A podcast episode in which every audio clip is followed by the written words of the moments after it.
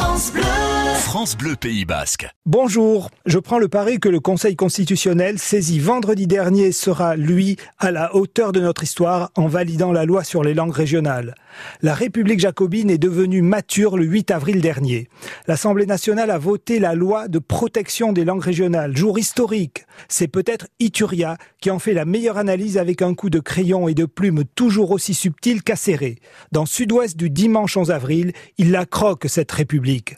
Il aura fallu plus de deux siècles à la République jacobine pour reconnaître aux Français un droit essentiel, celui de ne pas être né à Paris, nous fait-il dire. Fini le temps où la superstition parle breton, le fanatisme parle basque, comme la République le disait en 1793. C'est donc bien un jour d'avril qu'historiquement, une loi protège les langues régionales et qui offre donc à notre territoire la chance de faire de l'Euskara un patrimoine vivant, officiellement vivant. Elles se sont battues, les associations, ils ont ferraillé dur les parlementaires, au-delà de leur couleur politique, pour que ce moment advienne. Et maintenant, maintenant, le basque ne sera plus réservé au folklore, mais l'enseignement immersif sera possible, y compris dans le public.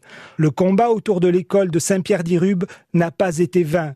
Reconnu par la loi, le basque ne sera plus enseigné à titre expérimental. Bref, c'est un pays qui se réveille, une culture qui peut maintenant être fière de ses combats pour mieux offrir le meilleur aux générations à venir. La loi d'Exxon de 1951 est déjà loin, loin lorsqu'elle visait de simples instructions données par les recteurs aux maîtres, leur permettant de recourir aux parlers locaux pour favoriser l'enseignement du français. Puisse le basque irriguer la vie des écoles, collèges et lycées, vivre dans les actes d'état civil.